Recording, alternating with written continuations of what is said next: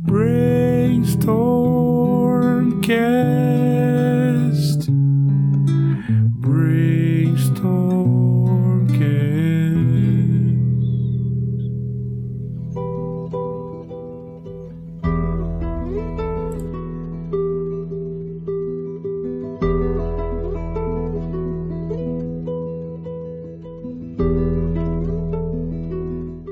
Salve, salve, monstrinhos e monstrinhas! Estamos aqui para mais um episódio do Brainstormcast, o podcast do Brainstorm RPG. E eu sou o Samuca Hernandes, estou aqui para fazer o segundo episódio da nossa coluna de Ravenloft. Para você que, né, adora esse cenário, nós preparamos aqui a continuação desse processo que vai ser, na verdade, um detalhamento, uma pormenorização assim sistemática, né, de todos os produtos, de todas as nuances que esse cenário reserva a vocês que são fãs e a todos esses que estão chegando. E aparentemente, segundo a própria Wizards of the Coast, o cenário ainda tem uma importância imensa. Então é por isso que nós estamos aqui. Esse é o segundo episódio. Eu vou pedir para os convidados se apresentarem muito brevemente. Hoje nós temos um convidado especial também, que é o Pedro Vá, e nós então vamos nos apresentar rapidamente aqui para que a gente possa começar a falar desses produtos que vão populando a nossa imaginação ao longo do tempo. Então vamos começar começar aqui com o Brave Sword. Vai lá, Brave. Fala, Samuca. Boa noite, bom dia, boa tarde.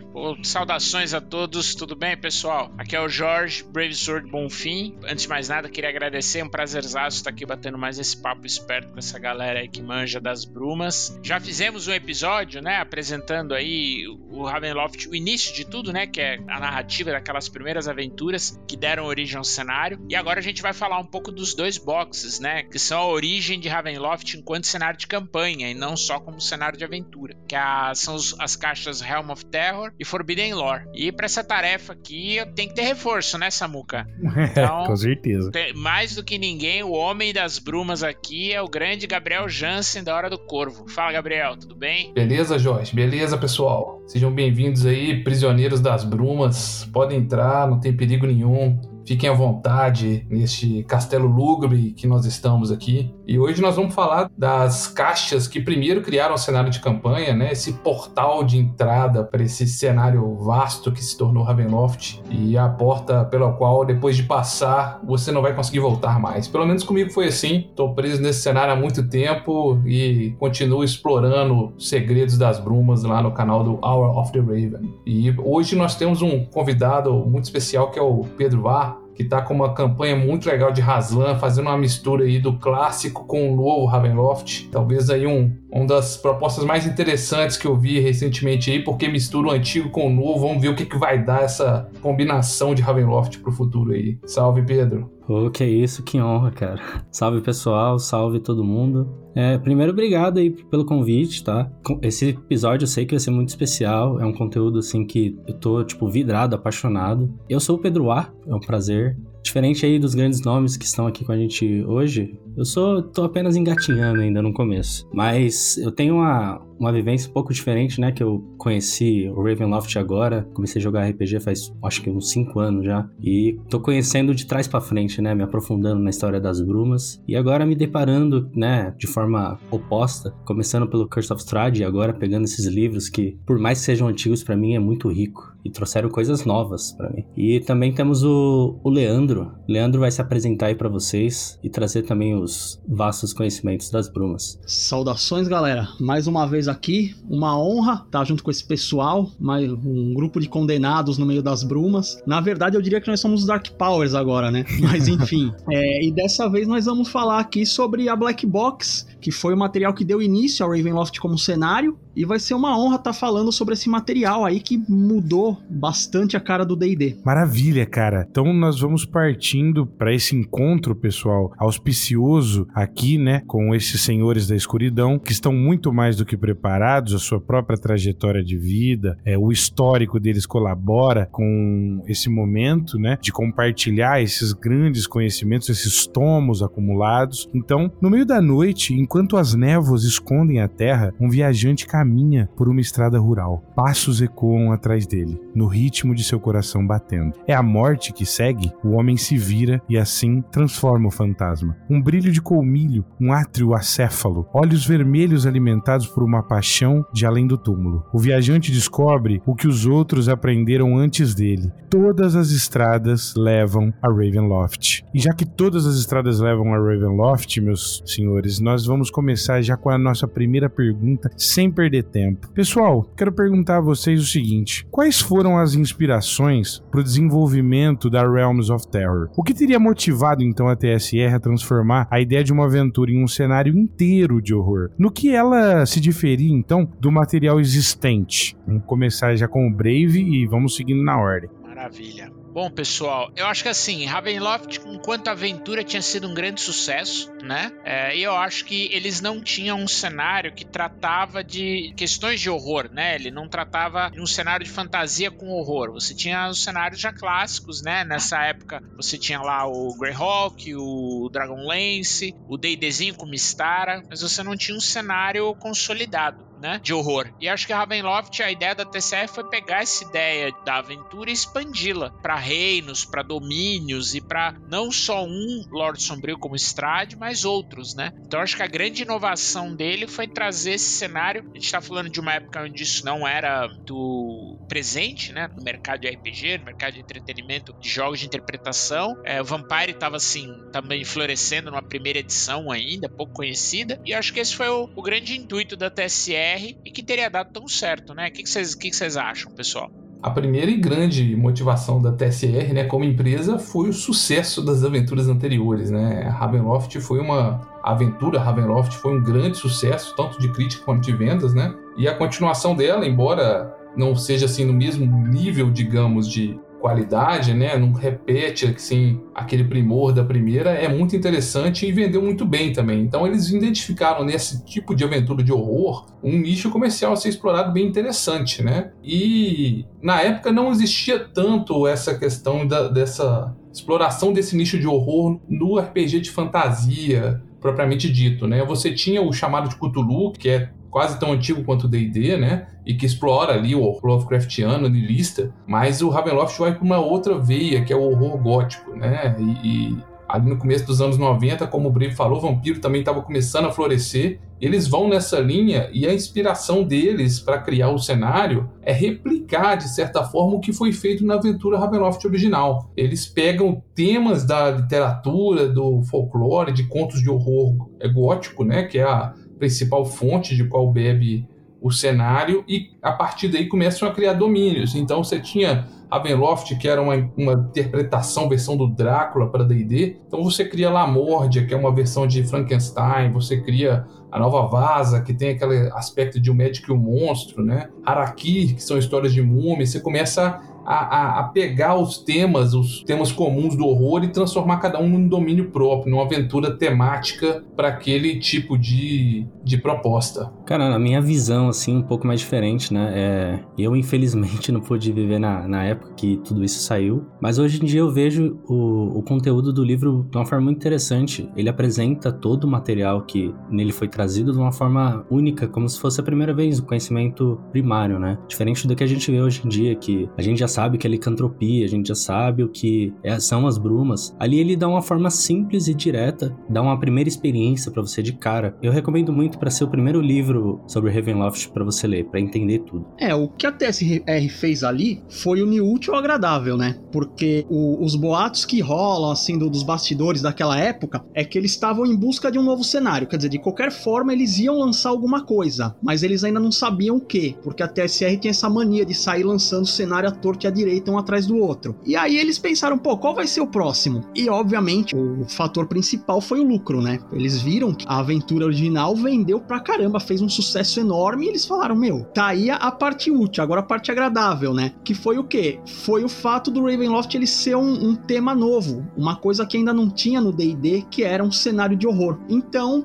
foi a decisão óbvia, lançar aquela aventura sobre um vampiro tal, o Drácula do D&D como um cenário e fazer fazer essa, essa coxa de retalhos aí, né? Pegar várias inspirações da fantasia, do horror gótico e juntar tudo numa coisa só. E foi um grande acerto, né? E com certeza foi um grande acerto. E esse acerto nos leva, então, a pensar um pouco além nesse sentido, colocando Ravenloft como a centralidade deste fenômeno que vai acontecendo ali, não só na TSR, mas de certa maneira no público que vai começando a compreender essa estrutura, qual que é o impacto da Black Box, na opinião de vocês, né, a Ravenloft como cenário, em relação à lore dos outros cenários e multiverso de D&D? Agora vamos começar pelo Gabriel. Vai lá, Gabriel. Então, é, Ravenloft, ela é interessante do ponto de vista do lore do multiverso de D&D, né? Porque assim como o Spelljammer e depois o Plan que viria depois o Planescape, ele é um cenário que liga os outros cenários. Né? Só que ele é uma via de mão única. Em Ravenloft você vai encontrar pedaços de todos os mundos de D&D. Você vai ter ali um, um, domínio que foi tragado de Mistara, um domínio que foi tragado de Faeron, um domínio que o personagem veio de Greyhawk, ou seja, você de Kryn, você vai ter todos esses mundos de D&D se encontrando em Ravenloft, porque as brumas podem, né, e alcançam todo o multiverso e, e o cosmos de D&D. Então ela tem um papel interessante no lore de ser é, um elemento de ligação entre esses cenários, né? Só que ele é um elemento de ligação muito peculiar, porque as pessoas se encontram em Ravenloft, mas elas não saem de lá, pelo menos não saíam de lá, né? Porque as brumas aprisionavam para sempre quem era tragado para lá. Então, ao mesmo tempo que ele ligava esses cenários, ele era um caminho de mão única, né? Você tem depois sim uma ligação interessante com o multiverso, mas no final ali da segunda edição, quando você tem a saída de algumas figuras importantes de outros cenários de D&D para fora de Ravenloft pela primeira vez, que tem a saída do Lord Soft através do romance é, Spectre of the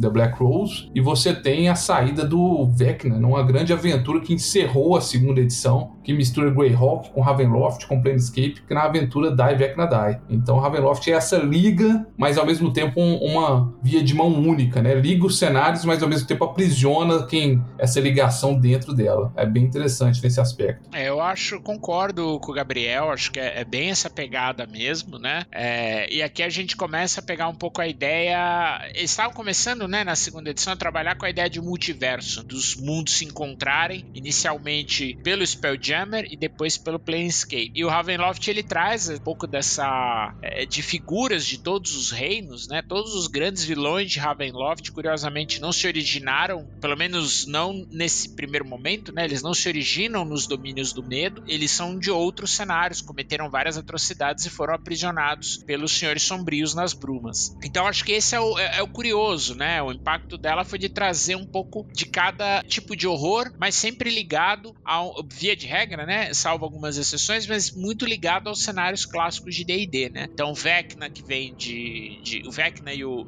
e o Azalin que vem de Greyhawk, o Lord Sof, o Vlad Drakov que vem de Kryn, o Hasli que vem de Haslan, que é o Mago Vermelho, por aí vai. Então acho que é a grande pegada dele foi trazer essa, essa miríade né, de opções de, dos vários reinos de fantasia D&D, mas torná-los ou dar uma identidade a eles dentro do cenário de Ravenloft. Né? É, ao meu ver, é, é até interessante, né, que pode ser até uma forma bem é, bem explorada comercialmente para se trazer, né? O pessoal tava ali julgando seu Greyhawk, gostava ali do Vecna e simplesmente ele é um vilão, tipo, tão grande que ele tá num mundo ali só dele, sabe? É interessante como eles trouxeram. Por mais que o Ravenloft começou ali com, com as figuras do Strade, do, dos próprios, né? A inclusão de outros domínios foi algo que, é, na minha opinião, chama muito atenção. Por mais que hoje em dia a gente está centralizado bastante em Forgotten Realms, ainda trazem figuras de lá, como o Haslik, né, mencionado aí agora há pouco, o grande amado Haslik, né, um salve para você. É uma forma muito interessante realmente de se explorar, tanto em gerar produtos, o Lord Soft, Soft aí que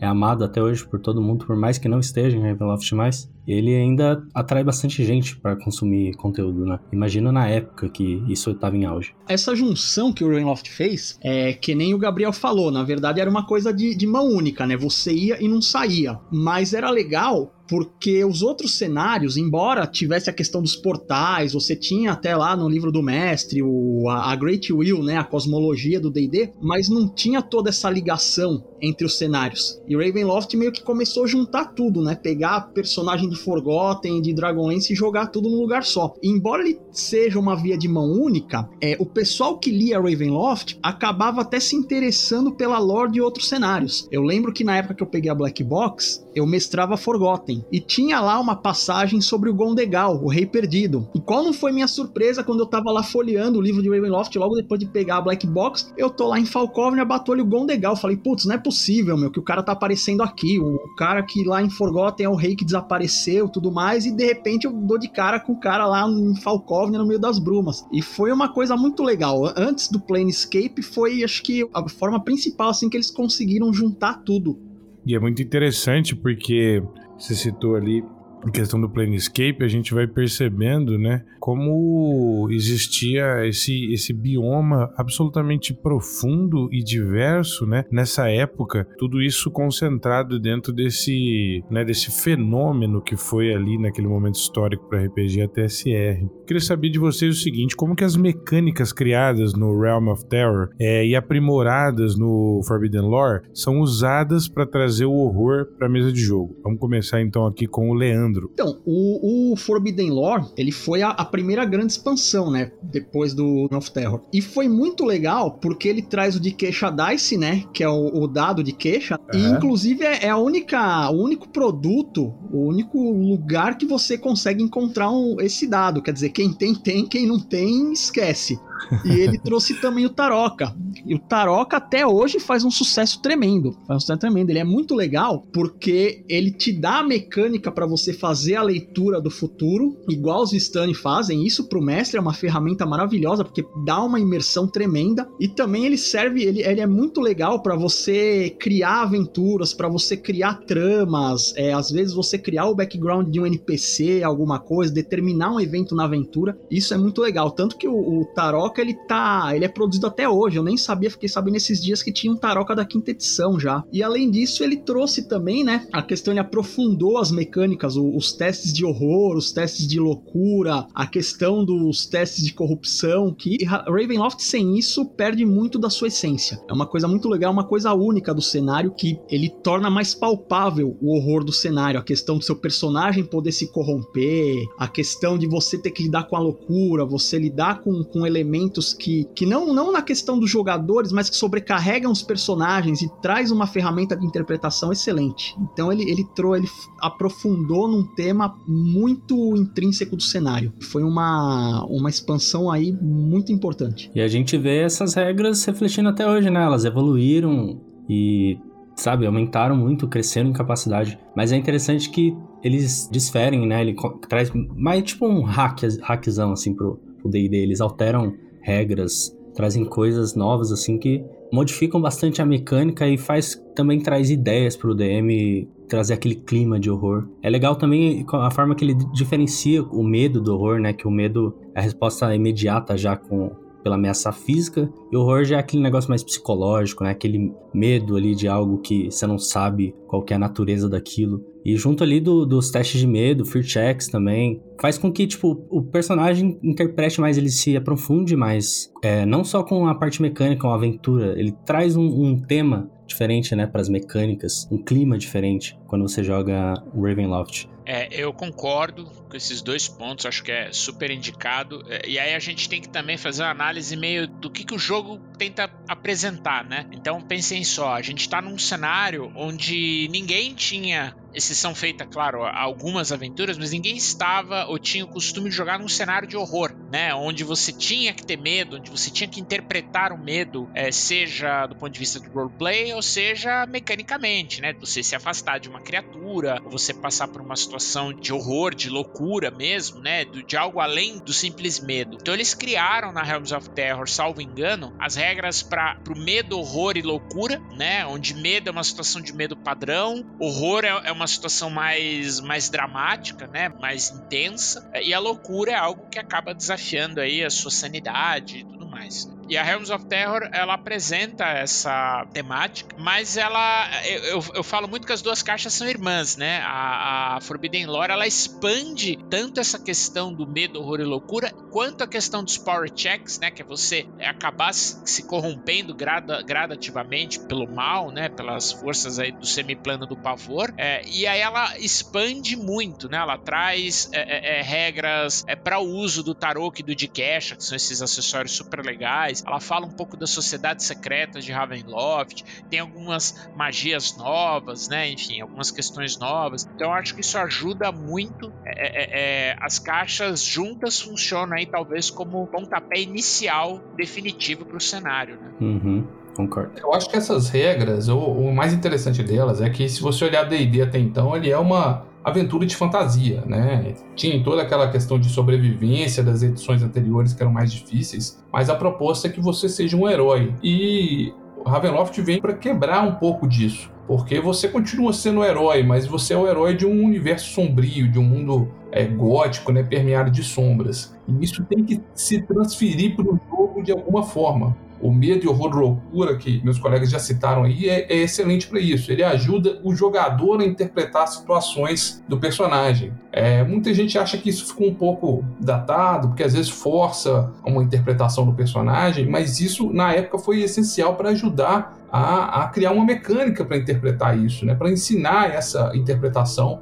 para os jogadores. E, e, lá, inclusive, é dito que se o jogador interpreta isso espontaneamente, não há necessidade de fazer os testes, né? Mas o medo é aquela reação imediata que você tem diante de uma ameaça, né? Diante de algo que te assusta. O horror já seria um trauma, né? Não é que você, você compreende aquilo que você está vendo, mas você se traumatiza com aquilo, causa um impacto mais pesado, né? E a loucura já é a quebra da sanidade. Aquilo ali modifica seu personagem quase que de forma permanente, né? Ele, ele danifica sua mente, sua concepção da realidade. E não só o medo, horror e loucura, que são os mais lembrados, né? Mas os testes de corrupção também, os testes de poder, né? Isso traz toda a temática gótica de que é, se você se aproximar demais da escuridão, a escuridão também vai te envolver, né? Também vai aos poucos te corrompendo pro lado negro, né? Pra, você eventualmente pode acabar se tornando o Lorde Sombrio que você estava combatendo se você se deixar entregar a essa escuridão.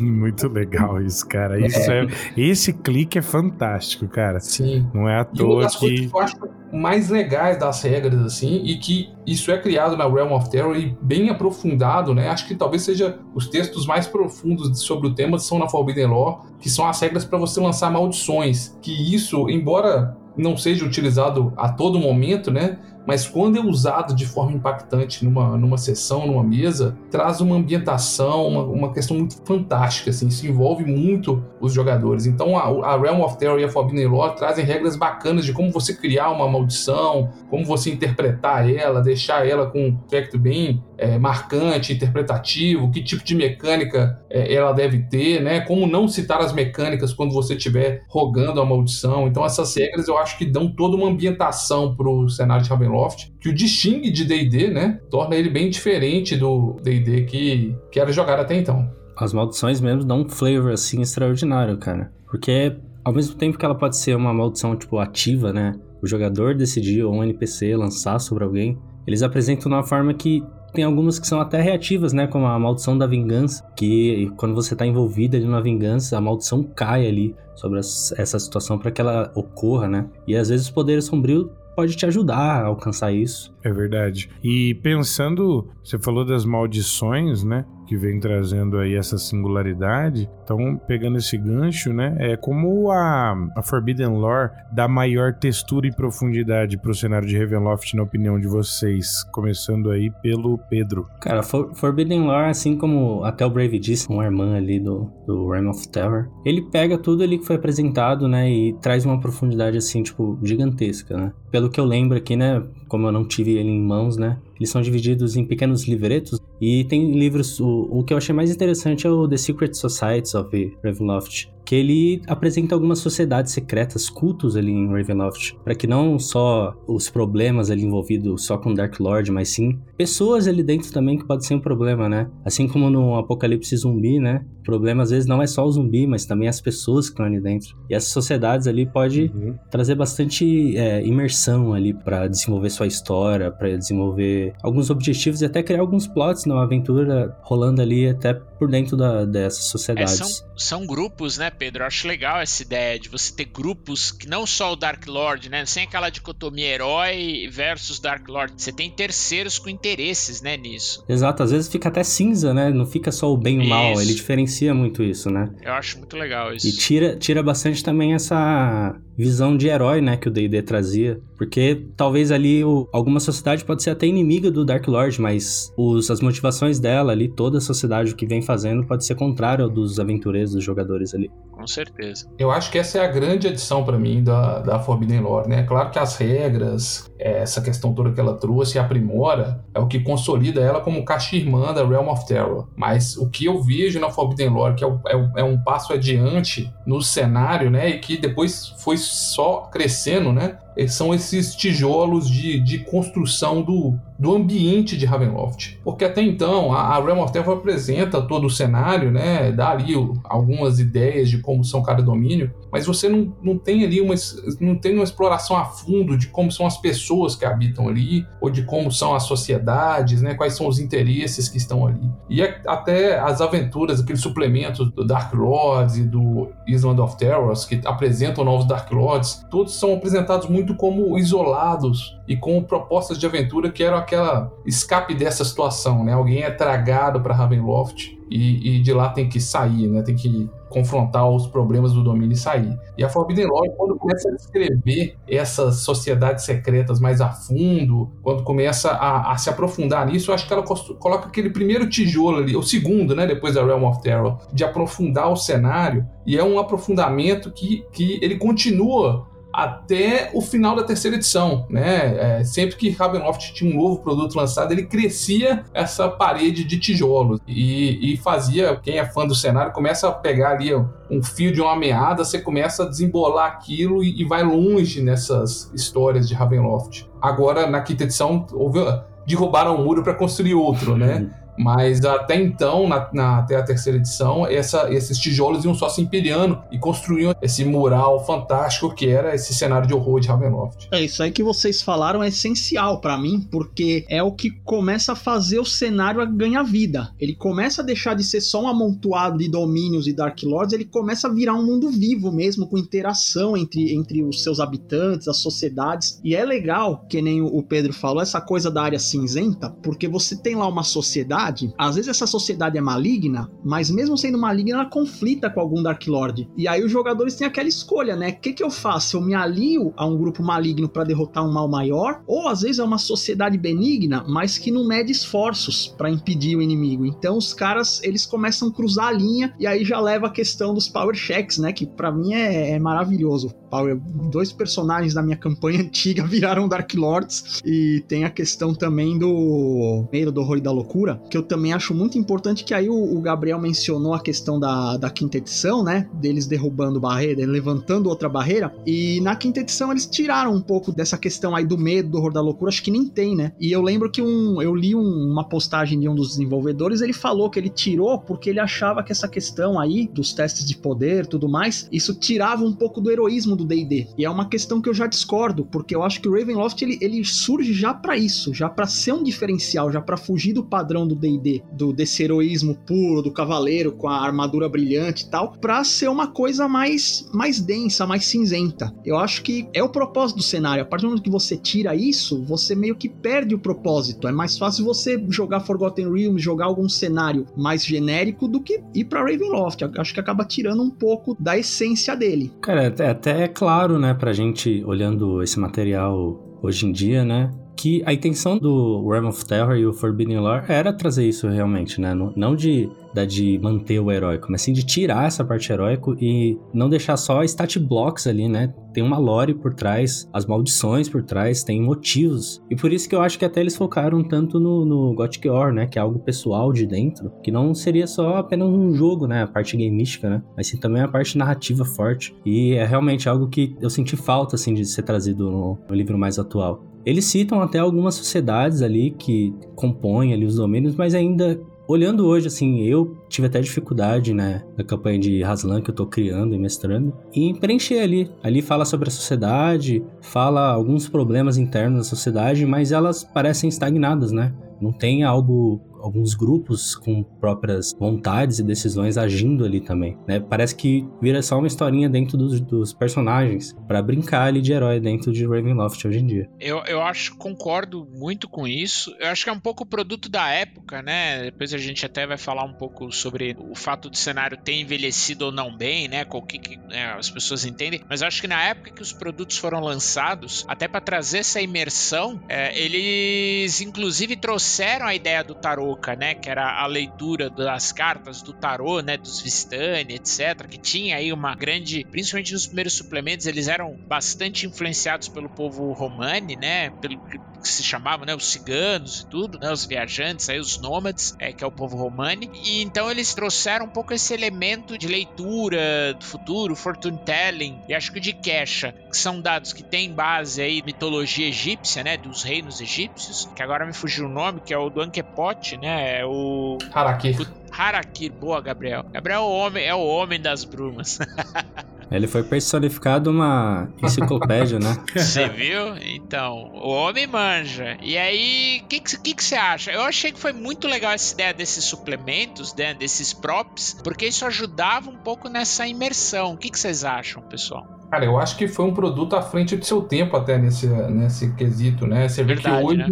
você vê muitas caixas aí que vêm, é, essas caixas de luxo, né? Todas vêm com algum prop, né? Saiu a, essa caixa de luxo agora do Van Richten Guide to Ravenloft. E lá vem, vem aquela tábua de Ouija em versão miniatura, você tem colar, anel, ou seja, todas elas vêm com props, né? O do da Curse of Strahd, salvo engano, vinha as moedas lá da Baróvia para você ter o, o, símbolo sagrado de Heavenkind. Uhum. Então isso na época eu achei que foi muito muito inovador, né? E as regras que tem lá para você jogar o Taroka e o, o de Kesha são muito interessantes, né? Eu acho que as regras do Taroka, inclusive as melhores que tem são as do Forbidden Law, mesmo com as as, as aprimorações que tiveram depois, né? Na terceira edição também teve regras para como se lançar o Taroka, mas é muito detalhado ali no Forbidden Lore, como que fazer, qual formato que você põe as cartas, o que, que cada carta significa, né? Pode significar ou não. Eu, pessoalmente, na minha campanha, usei muito o Taroka. O meu de cache, infelizmente, eu tenho ele, mas as imagens dos dados se apagaram com o passar dos anos, né?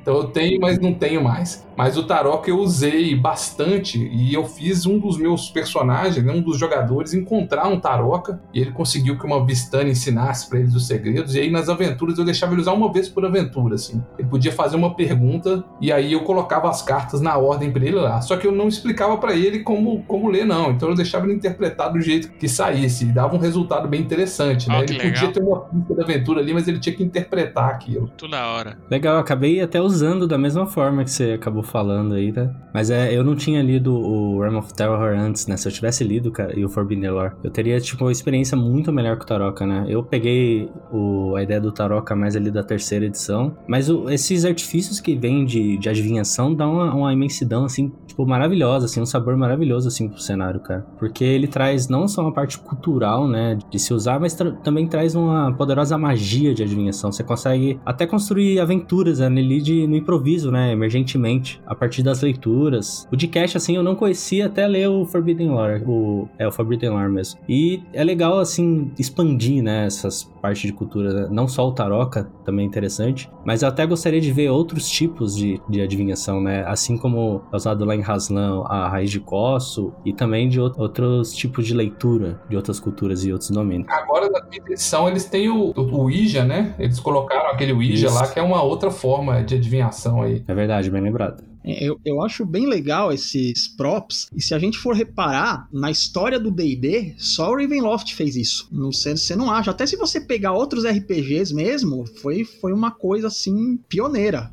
Nenhum outro RPG faz isso, não sei se alguma coisa mais recente fez, mas até então o Ravenloft foi único em, em acrescentar esse tipo de coisa. Tem o Castle Falkenstein que usa cartas, né, para em vez de dados para jogar, mas não, acho que não acaba não tendo o mesmo impacto, né? Bom, é, vou puxar aqui então para o nosso próximo assunto é, sobre o estilo de arte que é adotado pela Black Box e, pela Forbidden Lore, né? E como que, que isso foi diferente perante o estilo artístico do predominante do D&D, né? Eu acho que Ravenloft, é, todo aquele esse primeiro, essa primeira encarnação de Ravenloft do cenário e do Forbidden Lore que expandiu isso, ele tem uma identidade visual muito própria, né? Que é muito da época em que a, que a TSR tentava distinguir os cenários também pelo seu estilo de arte, né? E as capas desses dois produtos são pelo Clyde Caldwell, que é um excelente artista, né? E o interior é pelo Stefan Fabian, né? Que tem umas artes assim,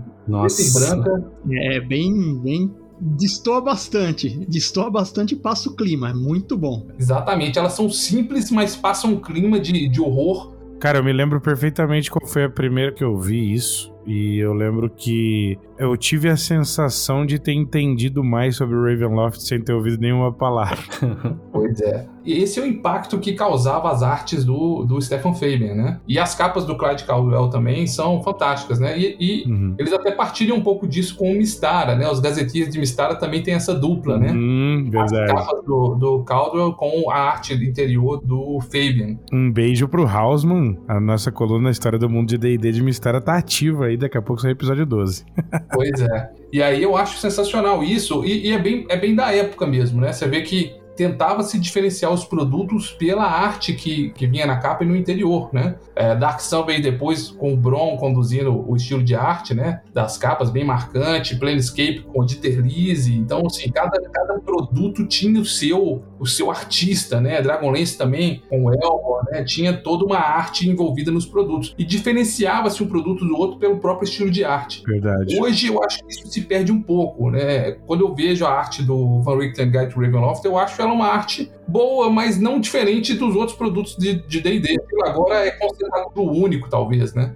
Com certeza, cara. É verdade. Esse ponto concordo muito com você. Tinha uma, uma personalidade muito, muito arraigada, né, antigamente, nesse sentido. Isso é verdade. Com a visão, assim, mais de designer, né, que é a minha outra multiclasse aí, cara, as artes, assim, são incríveis, cara. É de se olhar, assim, você... Pela simplicidade que elas têm, assim, e também a falta de certos detalhes, elas passam um questionamento, assim, até de se olhar, cara. Você vê algumas imagens, assim, com uns olhares, assim, de horror, que como se fosse um, um desenho, assim, que um, que até um, um, louco, né, fez, assim, depois de ter uma visão a partir de um, de um Cthulhu ter invadido a mente dele. Tem imagens que passam, assim, um clima de spells, clima de, de ambiente, e a diagramação, assim, também é fantástica. É, eu senti muito, assim, que tem essa diferença na, nos materiais anteriores, né? Que dá, tipo, um tom. Você parece. Tá, você adentra o Ravenloft ali quando você começa a ler, cara. Aquele, até o fundo já é mais diferente. A, o tipo das letras já é específico ali para ser usado. E parece que eles estão tentando fazer isso hoje na, no material impresso, né? Eu tenho consumido só o digital e não tenho visto tanta diferença, mas eu acho que o Kendall Keep Mysteries veio com mais diagramação trazendo um pouco da... De livros, de tomos antigos, né?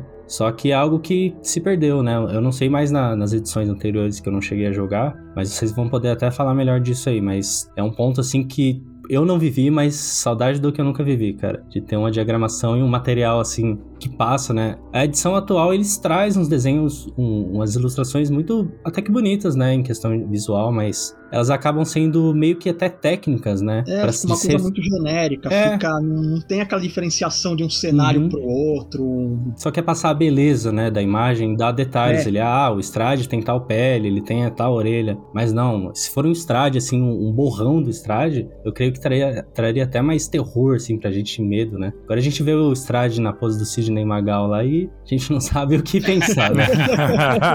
Sandra Rosa Madalena. O legal da, dessa arte aí, da Black Box, desses primeiros produtos, até por um bom tempo durante a, a história do Ravenloft, é que ele vai além de te trazer uma arte, ele te faz você se sentir no cenário. Porque você vê o jeito como os Dark Lords são apresentados, naquele modelinho de retrato, parece que você tá vendo realmente o retrato do cara pendurado lá isso, no, numa sala do castelo dele, uma coisa assim. Aquela coisa bem, bem sombria mesmo. Você vê o livro com aquela borda preta, você, você se sente num lugar fechado. Eu, eu acho muito legal, cara. É, é uma sensação que não indescritível. Expandindo um pouco no porquê disso, né? Assim, até especulando agora, porque eu não tenho conhecimento lá dentro, né? Mas eu acho que a TSR ela fazia produtos, o cada cenário era bem distinto um do outro. E é, eu acho que no fim do, da vida da TSR, elas viram que os cenários delas competiam um com o outro, uhum. na verdade. Então, quem comprava uma coisa não comprava outra. Exatamente. Né? E agora o movimento é o contrário. O movimento agora é tudo Exatamente. tem que parecer, é, tudo tem que estar no formato que o D&D quinta edição padrão sai. Parece com um livro de, de Forgotten Realms, porque é o, é o padrão, uhum. o padrão da quinta edição, né? É, Você vê que nem o nome Ravenloft é destacado. É, é... é tanto que a, as aventuras que eles lançam, assim, essas aventuras prontas, eles já fazem meio que elas genéricas para você poder aplicar em qualquer cenário, né? Uhum. Eles já, já dão essa abertura aí. E antigamente já não, já era uma coisa mais focada. Ó, só quer Ravenloft, só quer Forgotten. Me parece também, eu tô, tenho lido bastante assim sobre a TSR e eu penso que em determinado momento, antes deles chegarem a essa conclusão de estarem concorrendo consigo, é, eles tinham estúdios muito independentes para cada cenário, né? Eram universos que realmente estavam, de certa maneira, isolados, protegidos, né, dessa pasteurização, disso que vai perpassar de uma maneira mais violenta, né, entre, entre as criações de cenários. Mas isso é um aspecto muito interessante porque a arte nos ajuda a ver isso de maneira mais clara, né, parece que a gente consegue enxergar esses ideais ali presentes. Por outro lado, é, há muita gente que argumenta é, muitos comentários no Polygon e tal, por exemplo, dizendo que acham interessante, acham interessante que exista de fato mesmo essa padronização. Muita gente acredita que ter gerado algumas dessas, dessas estruturas mais genéricas também possibilitou, de certa maneira, um alargamento de possibilidades e mais gente conseguindo entrar no hobby sem ter que, de repente, conhecer algo específico para cada é, desejo, para cada universo, para cada intenção o que, é que vocês acham disso? É, é, eu acho que é, é, muito nesse ponto, Samuka, até pelo seguinte: quando a, TSR, a Wizards comprou a TSR, eles fizeram um grande levantamento, né? E, e eles ficaram, a bem dizer, uns 3, 4 anos com a segunda edição funcionando, lançando coisas e avaliando o que, que era, o que, que não era, o que, que era bom, o que, que não era bom. E eu lembro que saiu uma pesquisa uh, que eles até publicaram na Dragão Brasil. A Dragão Brasil teve acesso às notícias, aos reportes dele, e eles falaram cenário por cenário. Então, o único cenário na ocasião que vendia a ponto de trazer lucratividade em larga escala era o Forgotten Realms. Bom, o Ravenloft e o Planescape eram bons cenários, mas não geravam lucro. Era caro produzi-los pela qualidade técnica, pelos livros coloridos, né, a arte do Dieter Lise, as artes, né, o estilão, né, sombrio do Ravenloft. Então é uma coisa que eles observaram do ponto de vista de mercado que não fazia sentido, né? E você ainda teve na terceira edição os licenciamentos para outras editoras de alguns cenários, né, Dragonlance, Ravenloft, o Forgotten o Eberron, que eram livros da, da própria Wizards, tinham a sua identidade própria, e isso meio que cai por terra na quarta e agora na quinta edição, entendeu? Então é, é triste a gente que começou a jogar nessa época, porque tinha a identidade, eu acho que o legal era você até, né, fazer aquela rivalidade saudável, pô, Ravenloft é melhor que Forgotten, que é melhor que... e brincar, enfim, jogar, né, nesses cenários, é, mas isso, infelizmente, foi meio que o, uma das pás de cal na, na, na TSR, né? É, eu acho assim, não tem dúvida que a estratégia deles comercialmente está funcionando, né? D&D nunca foi tão popular, nunca vendeu tanto, nunca alcançou um público tão grande. Agora, é para quem viveu nessa época e para quem lembra de como os produtos eram detalhados, quem puder ter acesso, não tem como negar que alguma coisa se perdeu, né? É, eu acho que tinha uma, sim, com um, certeza. uma qualidade de produção, não em questão de livro capa dura, página luxuosa, nem nada disso mas você tinha uma produção, uma profundidade maior no material que era publicado, tanto em questão de continuidade quanto em questão de arte específica para aquele produto, né? Hoje tudo é de boa qualidade, mas é um pouco genérico, assim, é pasteurizado, meio, né? Meio raso, meio pasteurizado. E ok que está atraindo um novo público, né? Vamos torcer para que eles ouçam aí esse podcast e outras, outras É, coisas. é Procurem, verdade. né? Igual o Pedro tá procurando esse material antigo Exato. e tá vendo que É, tem, tem um. um outro mundo, né? De, de, de, de coisas a se descobrir, né? Esse material que já passou, a gente não perde ele, ainda bem. Então, tá aí pra quem quiser se aprofundar, descobrir como que era esse Ravenloft do passado.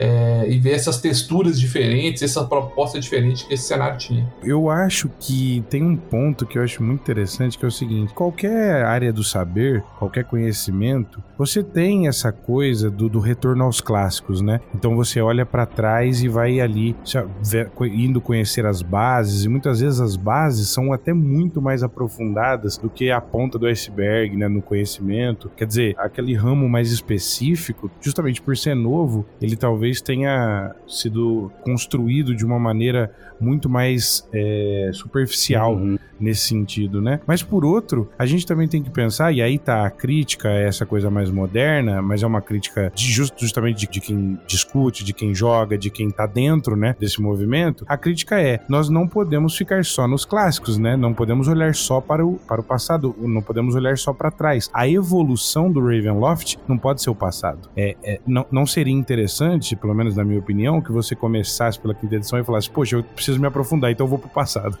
Não, eu acho que a gente precisa então é, construir de uma maneira que a gente consiga, mesmo que seja pela base de fãs ou da estrutura que for, e eu sei que vocês estão movimentando esse processo, né? Por isso que eu já venho trazer, mas para a gente poder trazer aqui no nosso presente e, e pensando no futuro, um aprofundamento daquilo que ainda existe e que é jogado em todas as mesas, garagens e salas por aí, né? Agora no momento nos Discords e Google Meet da vida. É, e uma coisa é, é legal que a quinta edição trouxe, que eu, eu gostei bastante nesse sentido, é a questão do DMs Guild, né? Porque assim, mesmo que eles não deem um suporte vasto para os cenários, que nem tinha nas outras edições, e saiu um monte de aventura focada em um cenário, os suplementos, você tem a DMs Guild que eles deixam o pessoal produzir o seu próprio material. Isso aí eu achei muito bom, porque permite que os fãs façam o cenário continuar vivo. E aí você pode ter vários desdobramentos, você pode seguir aquilo que foi abandonado em outras edições, você pode criar uma coisa nova, você pode expandir no material novo que sai. Cara, e até, né, é uma coisa que eu tô fazendo agora, né? Como eu disse, é, eu comecei a jogar aqui na quinta edição e aí eu fui buscar nos materiais anteriores pra entender, né? Eu não sei se, você- se vocês também percebem, a- as edições mais recentes, que a forma que eles mencionam certos conhecimentos, ele apresentam certas coisas, não é uma forma que eles estão ensinando pela primeira vez, né? Eles parecem mencionar algo que você não sabe. E isso intuitivamente me fez voltar atrás de alguns livros, né? Até com esses dois livros que a gente tá citando hoje, eles têm uma escritura já mais diferente, né? Apresentando pela primeira vez. Ele dá uma essência inicial que a gente vai desenvolvendo e aí a gente entende alguns porquês até e fica tipo até mais fácil de entender. E sim, é, eu concordo que realmente a gente precisa levar adiante, né? Infelizmente, com a política e também felizmente pra eles, da Wizards, eles estão meio que assumindo só pra eles, né, Pra produzir os próprios materiais e aí fica difícil realmente dar atenção para só pra Ravenloft, só pra For- Forgotten, só pra ti- tal tipo de material, né? Que a gente até vê que comparado, né, vocês vão saber falar melhor disso, que anteriormente sairia saía mais materiais, né, a mesma linha em menos tempo até, né? Eu sinto essa necessidade e aí fica esse papel assim pra nossa mão, né? E é até interessante agora, eu tô fazendo um trabalho com o Haslan, eu busquei os materiais ali, os mais atualizados dele, e peguei o novo. O novo trouxe ideias bem legais, mas como eles não tiveram como aprofundar tanto, né, pela quantidade de material que já foi criado antes, eles deram uma base. É uma base que não, não dá pra de se aprofundar tanto, mas eu achei interessante trazer uma evolução dali. Definir ali o ponto, como chegou ali, e aí eu mesmo criar o próprio material em cima. Eu acho que isso decorre um pouco, concordo muito com o que você fala, Pedro, mas eu acho que decorre um pouco até da maneira com a qual o produto, né, vamos pensar no final, né, é um produto que a gente consome. Exato. Então ele acaba tendo que sofrer uma evolução. E aí acho que não só o Ravenloft, mas todos os cenários tiveram aí os seus desafios, né, e pouco alguns aspectos que acabam sendo bastante datados, né? Até hoje, se você olha como o material era escrito e apresentado, né? Vou dar um exemplo aqui. é, é, eu acho que a gente, né? Todo mundo pode ter visto, né? A questão do preconceito contra os Vistani, considerá-los, né? Como ciganos, como, como bandoleiros, como, né? Vagabundos. Isso Ah, é, é a palavra que tá no livro é vagabundo então, mesmo. pois é. Então, o- isso hoje seria algo totalmente inaceitável. E, eu acho interessante, é um- uma coisa que eu tenho me esforçado a fazer fazer é pegar o que tem de riqueza desse material e, e dar essa, de, essa lapidada para trazer para uma, de uma forma atual essa apresentação e mostrar. Você pode contar boas histórias, você pode trazer esse material, é principalmente material, né? A gente está falando aqui das caixas básicas, né? Das primeiras caixas, mas dá para você trazer esse material e dar uma reformulada. Acho que isso é importante. E aqui, ó, o livro novo, ele tem um mérito muito grande, né? Que ele conseguiu trazer esse cenário, trazer muito desse lore de uma maneira, né? Mais é, é, é atualizada. O público atual, né? Exatamente, exatamente. É, sem prejuízo dele, putz, ele podia ter explorado melhor, mas aí eu tô com o Leandro aqui de, pô, a, Guild, a Demis Guild permite que qualquer um possa fazer isso. Tem materiais muito bons na Demis Guild, materiais de brasileiros é, na Demis Guild, já traduzidos inclusive para português. Então, é, é, acho que dá pra gente conseguir, procurando no lugar certo, ou indo atrás de referências, pegar muito desse, desse lore antigo e apresentado de uma forma, claro, muito mais é, é palatável hoje em dia, né? É, eu acho que com relação aos Vistani é muito claro, né, a, como que ficou datado o produto. Primeiro, por chamá-los de ciganos, né? É, o capítulo que fala deles é sobre a vida dos ciganos. E cigano é é um termo que é considerado pejorativo, né? Muita gente não se incomoda, já, já ouvi alguns romances falando que não se incomodam, mas é uma palavra que pode ter um peso pejorativo de, de acordo com como é usada, né? Uhum. E o livro chama eles mesmo de, de vagabundos e bandoleiros, né? Fala que o estilo de vida deles é esse. Então isso é realmente muito pejorativo, ficou datado, né? É, e é bom que o cenário mais para frente, no futuro nós vamos falar disso, até se retratou disso de certa forma no guia do Van Richten para os Vistanes, né? Mas isso é no futuro e a gente fala um pouco mais disso, como que o cenário fez um, uma meia-culpa aí, né? Uhum. Outro ponto que eu acho interessante falar como é que ficou é, datado, não sei se é nem tão datado, mas como que você vê uma diferença no, do atual para o novo, é nas técnicas de terror que fala no livro, né? Como estimular um ambiente de terror. Eu tava lendo o, o Realm of Terror e lá fala de você mexer com os ânimos dos jogadores, Sim. né?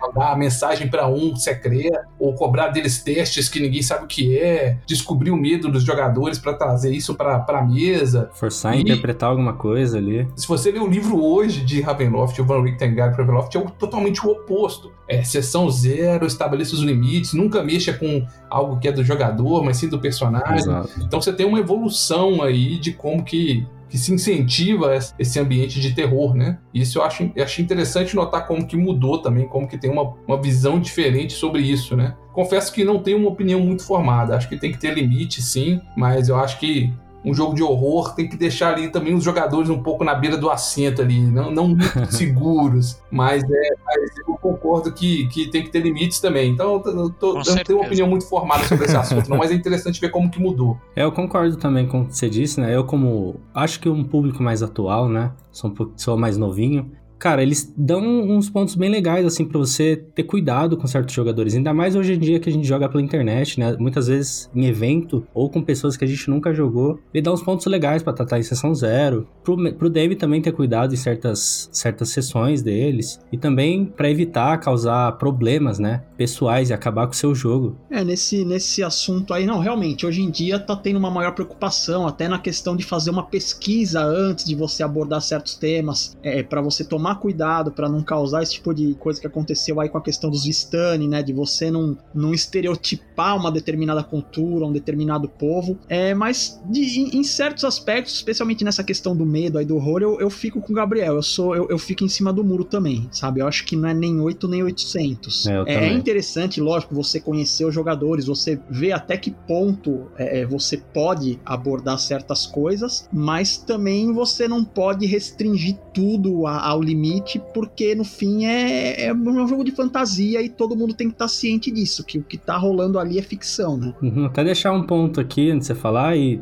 o jogador tem que realmente saber que ele tá entrando num jogo de terror. É um jogo que, para causar arrepios ali, ele tem uma proposta diferente, né? É uma comparação que eu vi que eu acho interessante, é o seguinte, no livro do Van Richten Guide to Ravenloft fala que é como se fosse um filme de terror, e que se você tá vendo um filme de terror e você não tá confortável, você aperta o pause, né? É, o problema é que RPG é um jogo coletivo, é como se você desse um pause no cinema. Esse é o ponto. Então, assim, eu acho que a pessoa antes de entrar no cinema tem que estar tá ciente do que que tá disposta, a, que qual que é o conteúdo e o que que vai ter ali, né? Porque parar o filme no meio do cinema, você também você se preserva, mas você também para para todo mundo que está assistindo. Então eu acho que tem que ter um meio termo uhum. E não sei qual é a solução para isso, né? Mas a, o ideal seria chegar no meio termo entre expectativa do que pode acontecer numa sessão Com e certeza. também saber que se você entrou numa sessão de horror, pode ter temas ali ou situações que vão ser desafiadoras de alguma forma. É, eu acho que nunca é demais, né? É, eu acho que o pacto hoje, né, é importante. A gente antes não falava disso, né? Hoje o pacto é, é anterior, né, a, importância da sessão zero, a importância até de ferramentas para o jogador ter um, né, um, ó, não tô me sentindo bem, podemos mudar, pode mudar a cena e tudo mais, que eram coisas que não eram pensadas naquela época. Acho que a Ravenloft, a ideia era, era você se impressionar. Até hoje eu conto de uma história de uma mesa que o DM fez a galera chorar na mesa, literalmente um jogador jogador entrou em pânico lá na, na sessão. E hoje acho que seria algo meio impensado, né? O jogador na época adorou, mas hoje é, talvez seria um excesso. Eu confesso que eu também, como sou né, de velha guarda, eu fico, pô, e aí, né? Qual que é o limite? O que, que a gente pode ou não pode fazer? Entendeu? Então acho que o pacto e essas ferramentas talvez possam ajudar a você trazer uma sistemática de horror, mas se alguém se sentir incomodado, tentar pensar aí no meio termo, né? Pra você não pausar o cinema, né? Como o Gabriel bem colocou. É mais em compensação também não trazer trazer uma situação que deixa aí um ou dois jogadores, ou a mesa inteira às vezes, desconfortável. Com certeza, né? Esse tipo de constrangimento, ele vai então sendo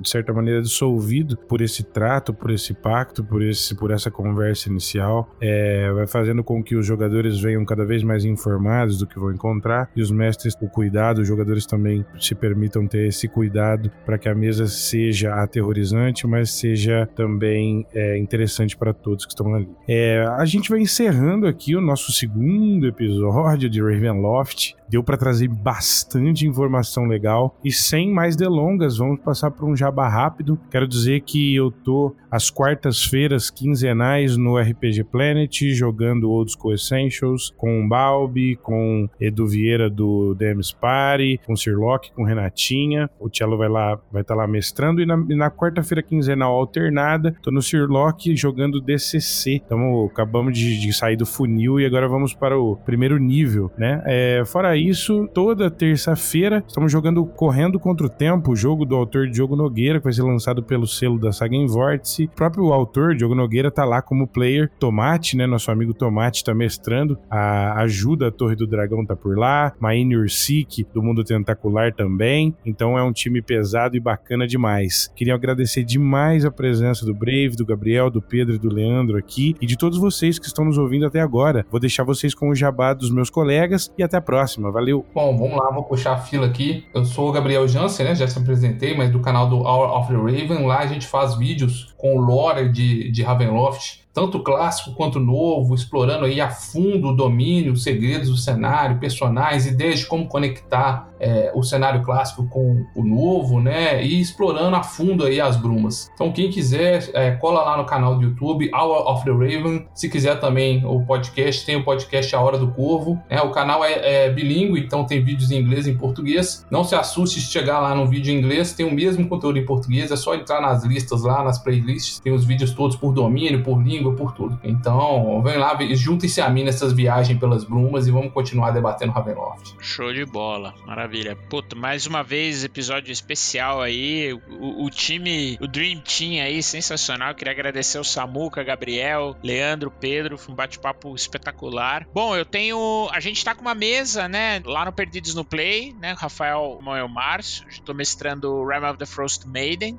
tá? É, geralmente quinzenalmente, mas a gente às vezes tem um hiato um pouquinho maior. E a ideia é voltar a produzir um pouquinho mais de conteúdo. Fiz alguns episódios, falei inclusive um pouquinho de Ravenloft no canal na Twitch, Bravesword Underline BR, o Instagram também, o mesmo canal. E em breve a gente provavelmente vai ter mais novidades aí. Então podem nos acompanhar. Bom, apresentando aqui de novo o Pedro A, tá? Sou novo aí na, nas regiões das brumas, das redes sociais sobre RPG.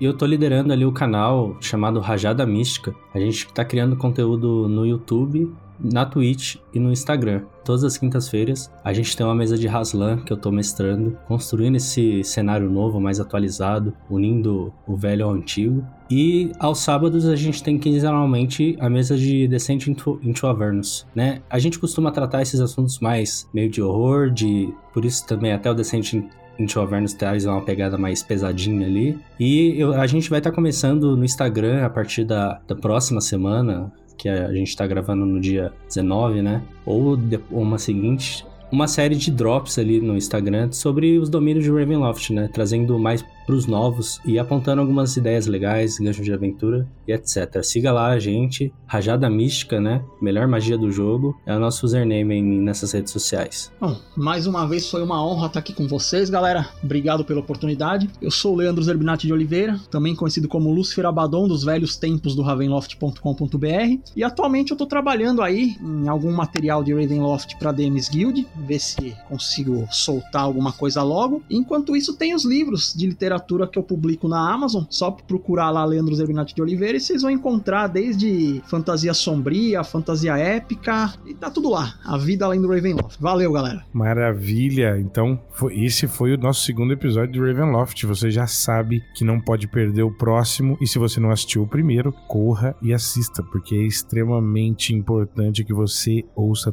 todos os episódios, não somente da coluna do Ravenloft, mas todos os episódios do Brainstormcast e apoie tudo tudo o que estiver sendo feito na nossa comunidade nacional. Se você tiver a oportunidade de ouvir um podcast de RPG, de ver uma stream de RPG aqui de, dos brasileiros, né, da nossa comunidade nacional, não perca a oportunidade. Quanto mais você apoiar a comunidade, mais a comunidade pode produzir coisas interessantes para você. Valeu, pessoal, e até a próxima.